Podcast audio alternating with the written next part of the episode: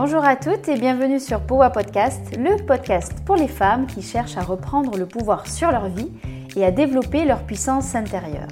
Je m'appelle Saskia Vulpian, je suis coach pour femmes et experte en développement personnel. Ma mission Permettre à un maximum de femmes d'explorer tout leur potentiel. Le développement personnel est devenu une jungle dont il est parfois difficile de démêler le bon grain de livret. À travers ce podcast, je vous invite à découvrir les meilleurs outils concrets de développement personnel et à vous poser les bonnes questions, celles dont les réponses provoquent des déclics. Parce que je suis persuadée que c'est en décryptant votre fonctionnement intérieur que vous allez transformer votre vie. Bonjour à toi et bienvenue dans l'épisode 28 de Poa Podcast, un épisode un petit peu spécial puisque je le tourne actuellement sur mon lieu de vacances. Et en plus de ça, il devait sortir la semaine dernière et puis suite à une erreur de programmation, eh bien il sortira ce mercredi. Dans cet épisode, on va continuer à découvrir l'histoire de Nora à travers laquelle nous explorons les principales caractéristiques du syndrome de l'imposteur chez l'adulte.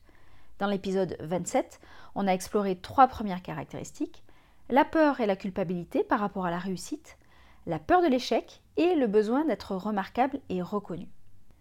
Si tu n'as pas encore écouté cet épisode 27, je t'invite à le faire avant d'écouter cet épisode 28, qui représente en fait la suite de l'histoire de Nora et dans lequel nous allons découvrir trois nouvelles caractéristiques que j'ai hâte de te dévoiler, tant je suis sûre que vous êtes nombreuses à vivre ce syndrome de l'imposteur dans l'ombre.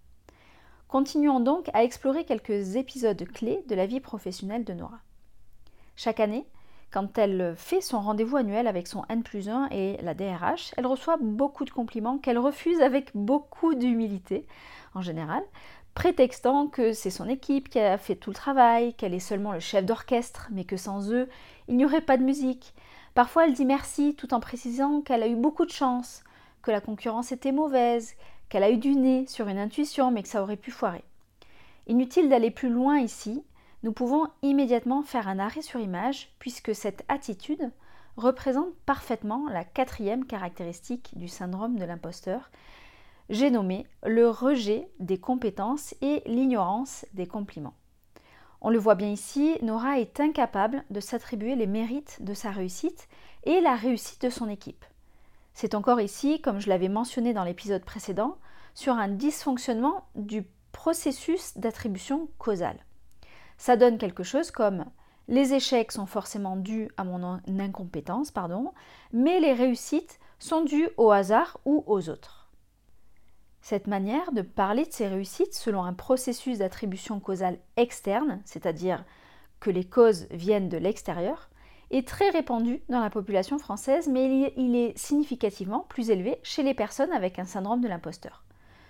Cela est tout simplement dû au besoin de cohérence inhérent à tout être humain.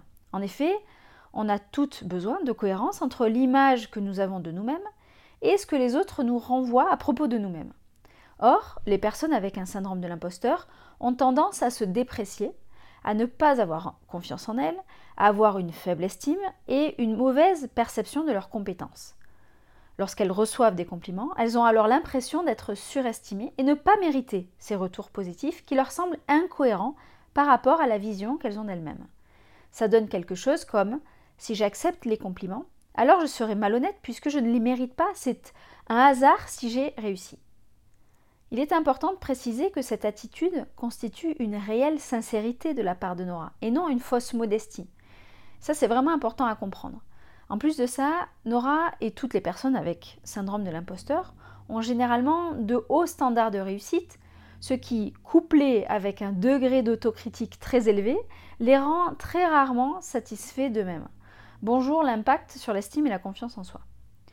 Ces personnes ont donc un désir profond de montrer leurs compétences, comme on a pu le voir avec la toute première caractéristique d'un précédent épisode, qui est le besoin d'être remarquable et reconnu, tout en étant parfaitement incapable d'accepter les compliments qu'on peut leur faire. Si je simplifie à l'extrême, ça peut donner j'ai besoin d'être la meilleure, mais quand on me dit que je suis la meilleure, je n'y crois pas. C'est bien sûr totalement contradictoire et pourtant bien logique selon les caractéristiques propres du syndrome de l'imposteur. Reprenons l'histoire de Nora. Si elle va toujours au travail la boule au ventre malgré les années qui passent, c'est qu'à chaque nouveau challenge qui se présente à elle, elle fonctionne toujours de la même façon depuis le début. Dernièrement, son N plus 1 lui a proposé de mener un projet publicitaire novateur pour lequel il lui a assuré qu'il avait toute sa confiance. Cette proposition a généré beaucoup d'inquiétudes de la part de Nora, qui se sentait bien sûr incompétente pour mener le projet. Je dis bien sûr parce que c'est pareil pour tous les projets qu'elle a dû mener depuis le début, depuis son arrivée dans la boîte. Pourtant, parfois il s'agit de mener pour la deuxième fois un projet qu'elle avait déjà mené avec brio une première fois. Mais malgré tout, l'inquiétude et le sentiment d'imposture est toujours aussi puissant. Pour ce nouveau projet, qu'elle n'a pas eu d'autre choix que d'accepter, Nora avait six mois pour le préparer. Elle n'a pas démarré tout de suite, prétextant qu'elle avait des chantiers en cours, puis les vacances de son bras droit sont arrivées, puis un projet annexe a pris beaucoup de son temps, etc. Bref, elle a clairement repoussé le démarrage du projet, qui pourtant restait en boucle ouverte dans sa tête jour et nuit.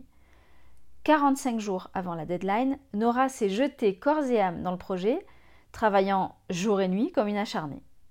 Malgré un démarrage tardif, les résultats de la campagne publicitaire ont été bons et Nora a reçu les félicitations de son N plus 1, à qui elle a répondu qu'elle avait eu un gros coup de chance.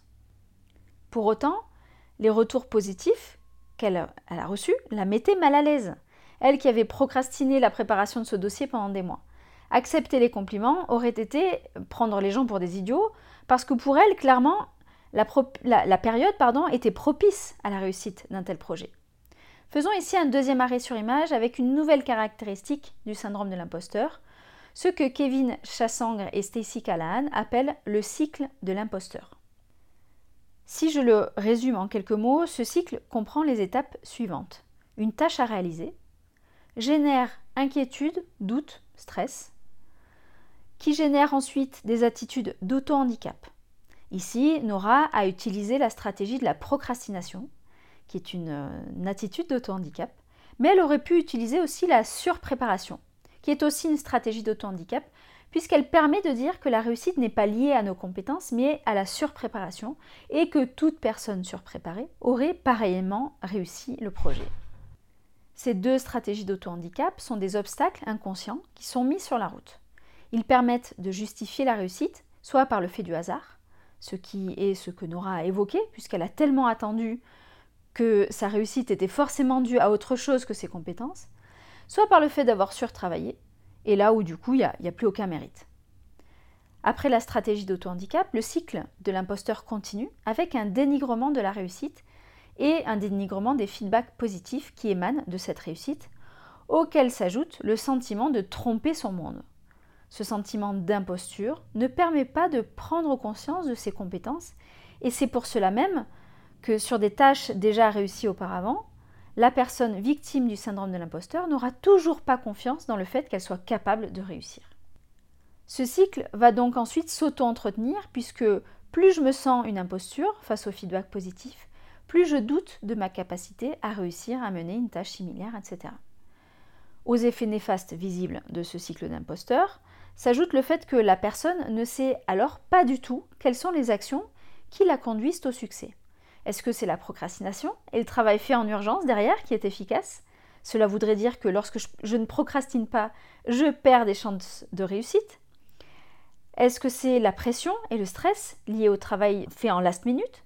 Est-ce que c'est le fait de ne jamais se reposer sur ses acquis en refusant les, compliments? À ça s'ajoutent plein de croyances superstitieuses type si je suis trop confiante, alors je vais me ramasser la figure. Il ne faut pas trop célébrer sa réussite, c'est mauvais œil pour les futurs projets, etc. Et d'autres croyances plus générales, type si je rate ce projet, alors je suis une ratée, si je rate ce projet, tout le monde va se rendre compte que je ne vaux rien. Lorsqu'elle parle de ses difficultés professionnelles à ses amis, ces dernières lui font remarquer qu'elle est très exigeante, et ceci dans beaucoup de domaines de sa vie. En effet, Nora fait du sport, elle prend soin de son corps, elle est hyper organisée, elle s'intéresse à une tonne de sujets, elle est toujours disponible dès que quelqu'un a besoin d'elle.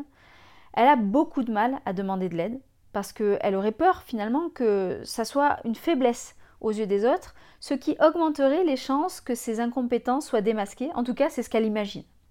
Le problème, c'est qu'à vouloir être au top dans tous les domaines, elle a du mal à dire non. Elle se sent régulièrement submergée par trop de travail, trop de choses à faire, trop de sorties, trop de tout. Le burn-out la frôle régulièrement, mais elle ne sait pas comment agir autrement. Nous découvrons, par ce dernier arrêt sur image, la sixième caractéristique du syndrome de l'imposteur, j'ai nommé la superwoman. Nora est une excellente illustration puisque l'idée est d'être bonne dans tous les domaines, ce qui n'est pas difficile puisque les personnes avec syndrome de l'imposteur ont généralement des standards de réussite élevés, ce qui les pousse souvent à devenir très bons un peu partout. Ce qu'elles font très bien et qui leur font recevoir des louanges représentent des choses normales à leurs yeux. Le fait d'être une superwoman est une bonne façon pour elles de minimiser les chances d'être démasquées. Ce qui est drôle, c'est qu'en général, les personnes avec syndrome de l'imposteur ont du mal à avouer cette caractéristique, puisque de manière intrinsèque, elles considèrent que leurs exploits sont normaux, que n'importe qui serait capable de faire la même chose, qu'elles pourraient d'ailleurs faire mieux, etc. On voit ici à quel point les caractéristiques du syndrome créent des cycles d'auto-entretien, rendant la sortie de ce syndrome difficile à celles et ceux qui essaient. Maintenant que nous avons vu les trois autres caractéristiques phares du syndrome, je te propose un petit récap ici. On a le rejet des compétences et des signes de reconnaissance. Les causes de la réussite sont toujours externes, alors que les causes des échecs, toujours internes. On a la répétition, encore et encore, du cycle de l'imposteur avec une tâche à réaliser, du doute, de l'auto-sabotage, le rejet des compliments et des feedbacks positifs, puis le sentiment de l'imposteur qui vient surajouter à tout ça ce cycle s'auto-entretenant et faisant que même sur des tâches vues et revues, voire réussies à plusieurs reprises, le cycle peut perdurer. En dernier lieu, on a le syndrome de la superwoman avec une volonté feinte d'être bonne, parfaite ou forte partout, avec présence de hauts standards de réussite. On en a terminé pour la découverte des six caractéristiques du syndrome. Je te propose, pour terminer cette mini-série sur le syndrome de l'imposteur, de découvrir des pistes sur comment sortir de ce syndrome de l'imposteur dans le prochain épisode. Et je te proposerai de découvrir les pistes expérimentées par Sabrina. À dans 15 jours. J'espère que ce nouvel épisode de Powa Podcast vous aura donné envie de faire bouger les lignes de votre quotidien dès aujourd'hui. Si c'est le cas, je compte sur vous pour m'aider à le faire connaître en suivant trois étapes. Mettre 5 étoiles sur votre plateforme d'écoute préférée, y écrire un commentaire et partager cet épisode auprès d'une femme dont vous êtes proche et qui pourrait y trouver de l'inspiration pour avancer. Si vous souhaitez aller plus loin, retrouvez-moi sur Instagram sur le compte Powa Project ou sur mon site internet powaproject.com pour prendre connaissance des places disponibles pour les coachings individuels ou les dates de lancement des coachings de groupe. À très bientôt!